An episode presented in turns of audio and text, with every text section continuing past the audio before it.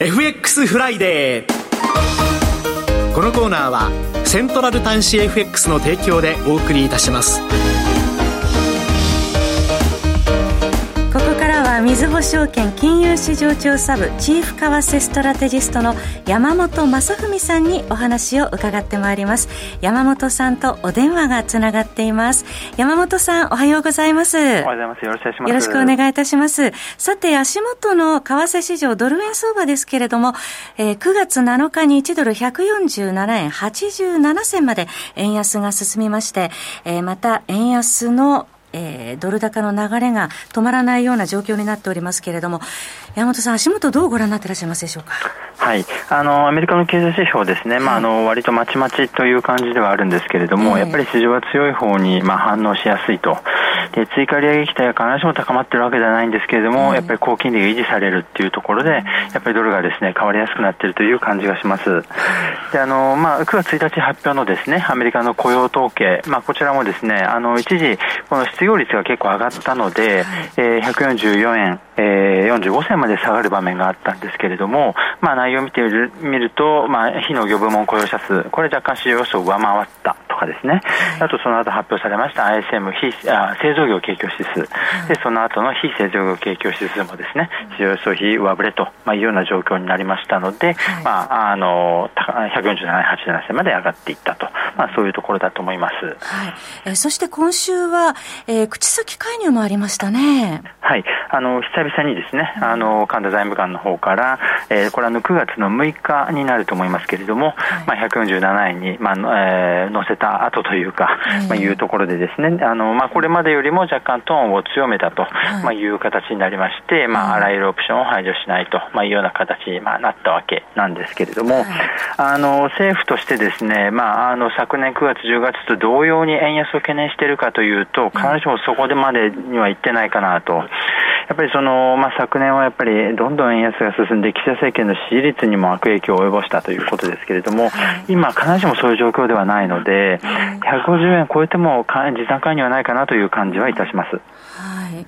えー、ということなんですね、昨年ほどには警戒されてないということなんですね。そうですね。はい。はい、あの、なので、まあ、あの、まあ、もう、あの、昨年9月、10月はもう145円を超えたところで介入入ってますけれども、まあ、実際今回まだ入ってないですよね。はい。で、今回もおそらく、まあ、150円超えて、まあ、その時に、まあ、岸田政権が、あの、危機感を感じるかどうかっていうところで、介入の有無は決まってくるということになるんではないかと思います。はい。まあ、ただ、昨年につけた1ドル151円94銭の昨年安値も今、迫ってきているというところですね、水準としては。そうですね、えー、そういう意味では、まあ、150円超えになると、市場も警戒するでしょうし、はい、まあ、当局もこの150円を超えてくると、まあ、あの昨年の高値を超えてしまうんではないかっていうですね、やっぱりそういう懸念をまあ抱き始めると、まあ、いうことにもなりますので、まあそまあ、実際そういう懸念がですね、言葉や行動に出てくるかどうか、まあ、この辺はちょっとあの必ずしも自動的に決まってくるわけではないので、まあ、あの微妙な変化をですね、あるいは変化があるのかないのかを注意していく必要があると思っています。そもそも円安の背景が昨年と違うというところありますね。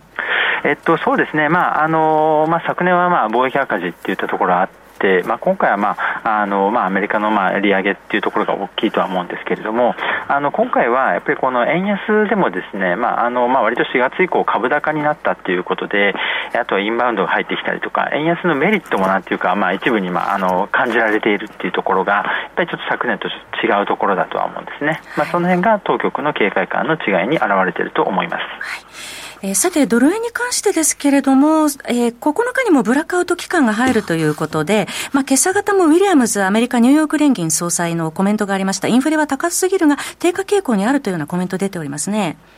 あのそうですね、まあ、あのこのところの発言ではですねあのあまりこの9月にまあ利上げが必要だとかですね11月に利上げが必要だとかやっぱりそういうようなまあ確定的な発言っていうのがあんまりないんですね、でやっぱりその当局がデータデータ次第の、えー、姿勢というところになっていましてやっぱり当局としても、まあ、データを見てみないとですねあのやっぱり利上げをするべきなのかどうかっていうのはですねわからない。今の状況が本当にそのインフレの将来的な抑制に対して十分なのかどうか、やっぱりは分かっていないっていうところがありますので、まあ、こちらもですね、あの経済指標が出てから一緒に考えるっていうですね、やっぱそんな状況になっているんではないかと思います。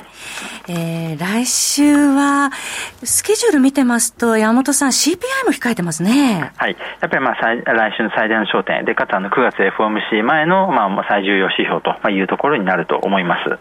で、前年時見て、あの、コアはですね、あの、2ヶ月連続、あすみません、えっと、総合が2ヶ月連続で加速の予想。一方で、まあ、コアの方は鈍化傾向、継続の予想になっていまして、まあ、ちょっとまちまちの内容にはなるんですけれども、やっぱりこれ市場予想を下回らない場合に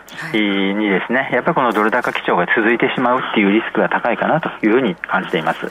えー、それらを踏まえて、えー、今後1週間のドル円の予想レンジをお聞かせください。はい、ドル円145円から150円ちょうどまでのレンジで推移すると見ています。はい、えー、その他来週の予定見てみますと ECB 理事会もございますね。はい、えー、こちらがですね、まあ来週はあのユーロユーロにとっては最大のまああのイベントというところになると思います。どうご覧になっていらっしゃいますか？はい、であの経済指標やっぱりまちまちですね。で ECB もまあデータ次第とまあいうふうに言っていますので、うん、まあ9月のまああの利上げと据え置きこれあの市場でもちょっと分かれているような感じがありますので、はい、あの結果次第でですねユーロはどっちにも動けるっていうことで、あのちょっとそういった発表前後のボラティリティに注意する必要があるかなというふうに思います。はい、えー、高派としても知られているクノットオランダ中銀総裁のコメントもありましたね、先日。そうですね。あのこれまで割とあのまあたあの利上げが必要っていうような方向性だったのが、まあ一時期ちょっとあのまあ9月はわからないっていうような感じだったんですけれども、まああのまあここへ来てですね、まあ市場はあの9月を9月の利上げリスクを十分に織り込んでないとかですね、ちょっとそんなような発言にまた変わってきてですね、まあそういう意味でもやっぱりこれアメリカと同様にですね、はい、あの ECB に関しても、えー、データ次第でまあどうすべきか、やっぱりまだあのコンセンサスできてないっていうところではないかなというふうに思います。はい。そうしますとトレードするときのポイントはどういうところを配慮しておけばいいでしょうか？はい。まあやはりですね、あのまあ将来的にまあ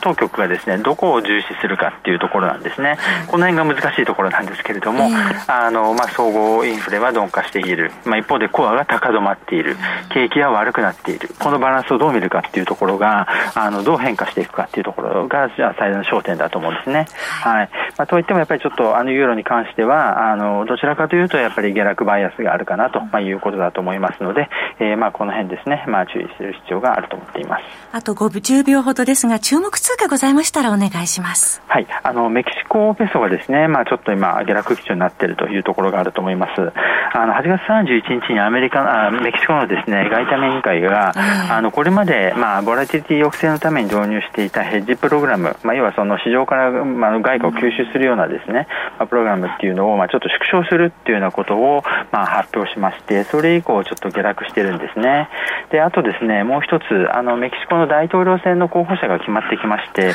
野党の統一候補がですねちょうどあのまあ昨日えー、っとまああのペソが高すぎる金利が高すぎるっていうようなことを言っているんですね。でまあ今のところまあ与党の候補の方が優勢ですので、まああの必ずしもこの政策が反映されるということではないんですけれども、あのまああの今後ですねちょっと政策の方向性が変わってくるリスクっていうのもあって、あのペソ円なんかはまあ下値、えー、例えばまああの8月7日の安値につけた8.13とかですね、えー、ちょうどこれ一目金公表の雲の加減なんかもありますので、この辺を注意する必要があると思っています。よくわかりました。山本さんどうもありがとうございました。ありがとうございました。FX フライデー。このコーナーはセントラル短資 FX の提供でお送りしました。